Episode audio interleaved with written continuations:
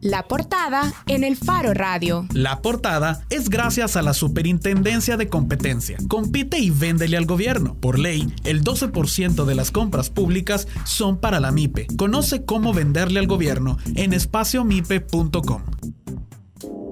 Estamos de regreso en el Faro Radio y antes de enlazar con nuestro invitado, le damos la bienvenida aquí a la mesa del Faro Radio a Jimmy Alvarado, también periodista del Faro y que se ha ido especializando en reportar, en cubrir y en contarnos, en tratar de explicarnos también un poco cómo se va armando esta trama fiscal económica en nuestro país. Hola Jimmy. Hola, buenas tardes. Bueno, y así, ahora sí, le damos la bienvenida a Ricardo Castaneda. Recordemos que Ricardo Castaneda es economista senior del Instituto Centroamericano de Estudios Fiscales. Hola Ricardo, gracias por aceptar la llamada. Hola Karen, buenas tardes. Como siempre es un placer estar con ustedes. Ricardo, ustedes desde el ICEFI llevan ya varios años, así como Jimmy también, tratando de explicarnos luego de un trabajo de análisis sobre cómo se construye el presupuesto y también cuál es el desempeño de las finanzas públicas de nuestro país. Ya se ha presentado, de hecho el 30 de septiembre se presentó el presupuesto para el año 2019, un presupuesto que asciende a 6.733 millones, es decir, un presupuesto que aumenta en 1.265 millones con respecto al presupuesto vigente para este año 2018. Ricardo, ustedes han insistido en que es necesario que El Salvador incremente, de hecho, su presupuesto para poder atender más necesidades de desarrollo. Este incremento que vemos está orientado, ¿les parece que está orientado justamente a ese objetivo, a poder solventar las necesidades, sobre todo de desarrollo social que tenemos? Bueno, cuando uno analiza el proyecto de presupuesto presentado a la Asamblea Legislativa, encuentra algunas luces y algunas sombras.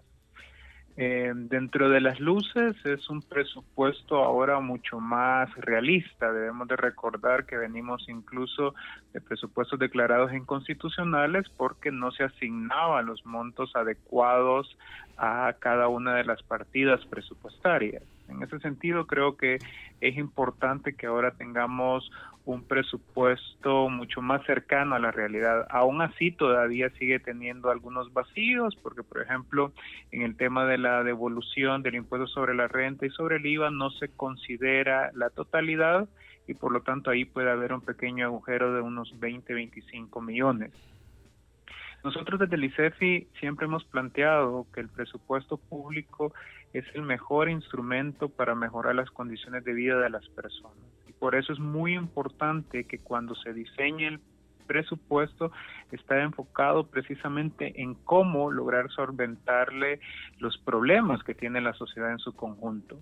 Eh, evidentemente este, este presupuesto sí trae un incremento, por ejemplo, para el área social respecto al presupuesto de 2018, lo cual es positivo. Sin embargo, si uno hace una mirada mucho más amplia en términos generales, podríamos estar hablando de que el presupuesto del gobierno central, que aquí también eh, a veces hay que saber diferenciar cuando hablamos del presupuesto del gobierno central o el presupuesto del sector público no financiero, pero si nos quedamos con el presupuesto del gobierno central, los niveles de gasto social que para 2019 serían de 9.6% del PIB, equivalen a los niveles de gasto social del año 2012. Incluso si puntualizamos en, rubros que son los más sensibles, como educación y salud, los niveles del presupuesto de 2019 de educación serían similares a los del año 2010 y los de salud serían eh, equivalentes a los del año 2013. Pero estamos hablando en, en proporción del PIB. Eh, Exactamente, como proporción del PIB, porque siempre es importante que cuando se analiza eh, la política fiscal, tanto el tema de ingresos, gasto y deuda, lo hagamos como porcentaje del PIB porque debemos de recordar que la estructura productiva va cambiando año con año, que la población no es la misma, que los niveles de precio no es lo mismo y entonces esto sí nos permite tener un sentido, ¿no? En este caso estaríamos diciendo que por cada 100 dólares que se van a producir en la economía en el año 2019, solo 9, eh, dólares con 60 centavos irían al tema de gasto social. Mira, este es un tema recurrente, digamos que en el presupuesto de, general de, un país uno puede ver eh, acciones concretas y básicamente eh, es el plan de, de inversión de, un gobierno para intentar garantizar ciertos derechos a la población. Pero si vemos, si partimos de tres puntos, el primero, que es un presupuesto, sí, es, un presupuesto mayor, ha superado los 6 mil millones de dólares.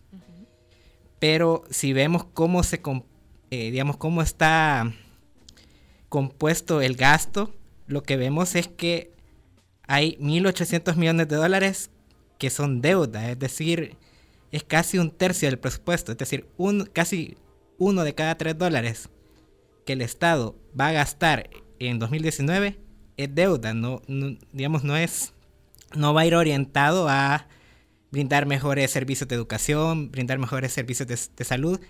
¿Esto qué, qué, nos indica, digamos, a, mediano plazo, tomando en cuenta la coyuntura, que el próximo año tenemos elecciones, la elección presidencial, y, que no, no vemos eh, de la clase política, digamos, la, la voluntad de, bueno, de plantear un plan a mediano plazo que permita que el presupuesto sea un instrumento para garantizar derechos para la población.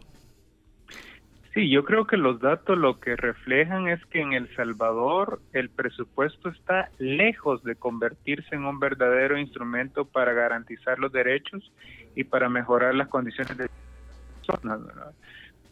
un presupuesto en el cual la partida presupuestaria más grande es el servicio de la deuda, que incluso para 2019 sería casi similar al monto que se va a destinar a educación o salud, habla de un país que tiene una situación fiscal todavía muy crítica. Y yo creo que eso es muy importante, sobre todo en el contexto electoral el año pasado, cuando se aprueba la reforma de pensiones, algunos llegaron a plantear que el tema fiscal ya estaba resuelto. Y yo creo que estos datos nos vuelven a mostrar que no, que el problema sigue siendo un problema grande, no solo porque el déficit va a crecer, porque el déficit para el año 2019 estaría creciendo, de acuerdo a las proyecciones del Ministerio de Hacienda, a 3.5% del PIB, que evidentemente es un problema para la sostenibilidad de las finanzas.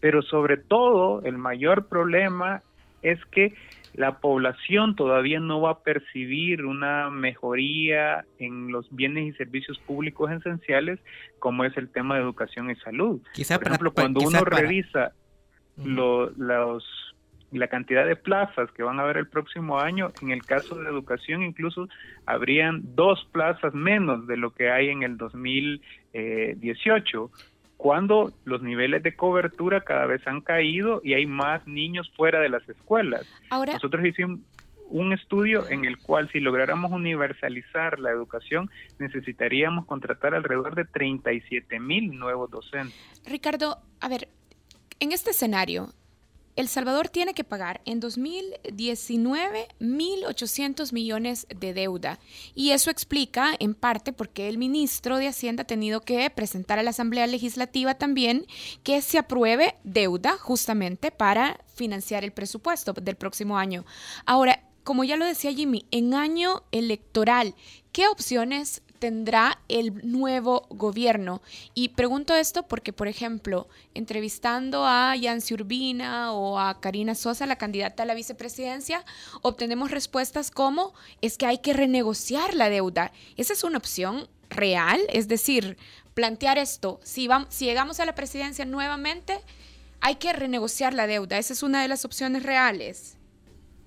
Sí, la reestructuración de la deuda es necesaria, pero es insuficiente. Quien piense que va a poder llegar al gobierno y va a poder cumplir con lo que ofrezca sin hacer un cambio estructural de la política fiscal, realmente lo que está eh, haciendo es un acto de demagogia. Perdón, Ricardo, y, cuando, cuando nos decís esto, quien piense que puede llegar a la presidencia sin hacer una reestructuración profunda en términos fiscales, ¿qué, tenemos que entender? ¿Eso qué, qué significa? ¿Qué tiene que hacer el nuevo gobierno, sea quien sea? Nosotros desde el ICEF hemos insistido el tema del acuerdo fiscal integral, porque, por ejemplo, por el lado de los ingresos, hay que incrementar los recursos del Estado. Esto implica eh, la adopción de nuevos impuestos como impuesto al patrimonio, impuesto predial, pero también mejorar sustancialmente el tema del combate a la evasión, a la ilusión, revisar los incentivos fiscales, porque de acuerdo al Ministerio de Hacienda, cada año se dejan de percibir alrededor de 900 millones de dólares en concepto de exenciones, exoneraciones e incentivos, y entonces todo esto es necesario hacer cambios y por el lado del gasto necesitamos cuanto antes tener un presupuesto por programas con enfoque de resultados. Ahorita estamos hablando de cuánto menos va a tener cada una de las instituciones, pero no sabemos a qué resultados se está comprometiendo el tema de la evaluación, de la efectividad, de la eficiencia. Entonces, todos esos elementos son los que deberían de estar en la mesa de discusión, pero cuando uno escucha que los candidatos presidenciales, el tema fiscal hasta ahora no lo están abordando realmente con profundidad, lo que uno espera es que el panorama vaya a ser muy sombrío de cara en los próximos años, porque incluso si un candidato dice que no va a hacer ningún cambio en la política fiscal, no va a lograr hacer lo que este gobierno ha hecho, ni siquiera eso, no se digan nuevas cosas. El tema fiscal es un tema fundamental y por cierto, si en el escenario eh, que nos encontramos en este momento no se llegara a aprobar el presupuesto para 2019, El Salvador estaría a la víspera de una crisis fiscal de gran envergadura, porque el próximo año se vencen 800 millones de bonos, en los cuales si el la Asamblea no le aprueba al Estado ese financiamiento, evidentemente nos encontraríamos en un panorama muy poco alentador. Pareciera, pareciera Ricardo, que hay un tema que los políticos y la Asamblea eh, y el Ejecutivo no quieren tratar. Es decir, venimos de presupuestos eh, que corrían de hecho al borde de un abismo, ¿no? Y venimos de la reforma de pensiones que ya Jimmy nos lo contó en una nota hace varios meses. En realidad era una especie de reforma chiquitita, disfrazada, para sostener, el, para sostener las finanzas públicas. Venimos con este nuevo presupuesto y, y, por lo que te escuchamos y por los análisis que estamos haciendo es, pareciera que estamos de nuevo parchando algo que necesita ya una discusión seria, política y estratégica para sanear las finanzas del Estado.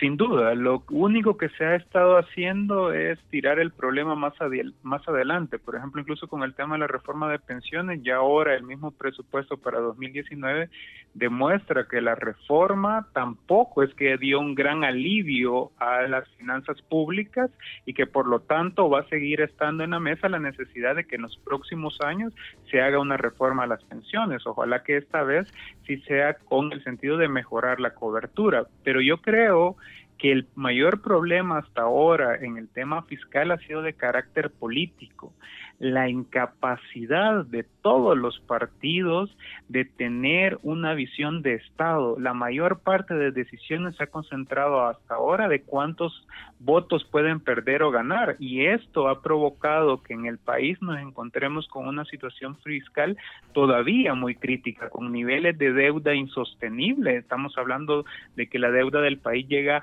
arriba del 70% del PIB y que por lo tanto todas las fuerzas políticas deberían de tener la madurez de lograr un acuerdo que permita realmente darle sostenibilidad y suficiencia a la política fiscal, porque vaya paradoja que nos vamos a encontrar, que independientemente de quién gane las elecciones, va a requerir del resto de fuerzas políticas para poder mejorar la situación fiscal del país. Otra cosa que te queríamos preguntar tiene que ver con eh, la transparencia del presupuesto. Bueno, en años anteriores siempre los diputados votaban a ciegas por la partida de gastos reservados de Presidencia de la República. Este año por primera vez eh, va a aparecer una línea presupuestaria orientada a la inteligencia del Estado. Pero, eh, de nuevo, queda en el aire eh, no queda planteado si va a existir algún mecanismo para rendir cuentas. Y al parecer no, no, va a existir ningún mecanismo para rendir cuentas sobre cómo se van a gastar 30 millones de dólares en gastos secretos del presidente. Sí, con lo que presentó ahora el ministro de Hacienda ha habido un avance respecto a lo de los años anteriores. Nosotros desde el ICEF hemos insistido que no deben de existir ningún tipo de gasto reservado. Es importante que la ciudadanía tenga certeza sobre todos los recursos que se utilizan en el Estado. Yo ahí quisiera apuntalar dos cosas que es muy importante para que la ciudadanía esté pendiente. Cuando hablamos de presupuesto, muchas veces nos quedamos con los montos que se aprueban, pero en el ejercicio, cuando se están ejecutando, hay modificaciones que hacen que partidas se incrementen o se reduzcan. Cuando esos movimientos se hacen dentro de la misma institución, por ejemplo, se hace dentro de la misma casa presidencial, únicamente requiere el aval del Ministerio de Hacienda y no de la Asamblea Legislativa. Y eso es lo que estuvo pasando con el tema de los gastos reservados que a los gastos reservados se, se les aprobaba una cantidad, un monto, y ya cuando se terminaba el año terminaban ejecutando a veces casi un 50 o un 70% más de lo que se le había aprobado, porque eso no pasaba por la Asamblea Legislativa. Y esto también está asociado a la falta de participación ciudadana. Los ciudadanos conocimos el presupuesto hasta que fue presentado a la Asamblea Legislativa no hubo espacios para que durante todo el proceso de elaboración la ciudadanía pueda participar. Por eso no es de extrañar que de acuerdo al índice de presupuestos abierto en el tema de participación ciudadana, El Salvador sea el país que menos puntaje tiene de toda América Latina, apenas con un puntaje de 7 sobre 100.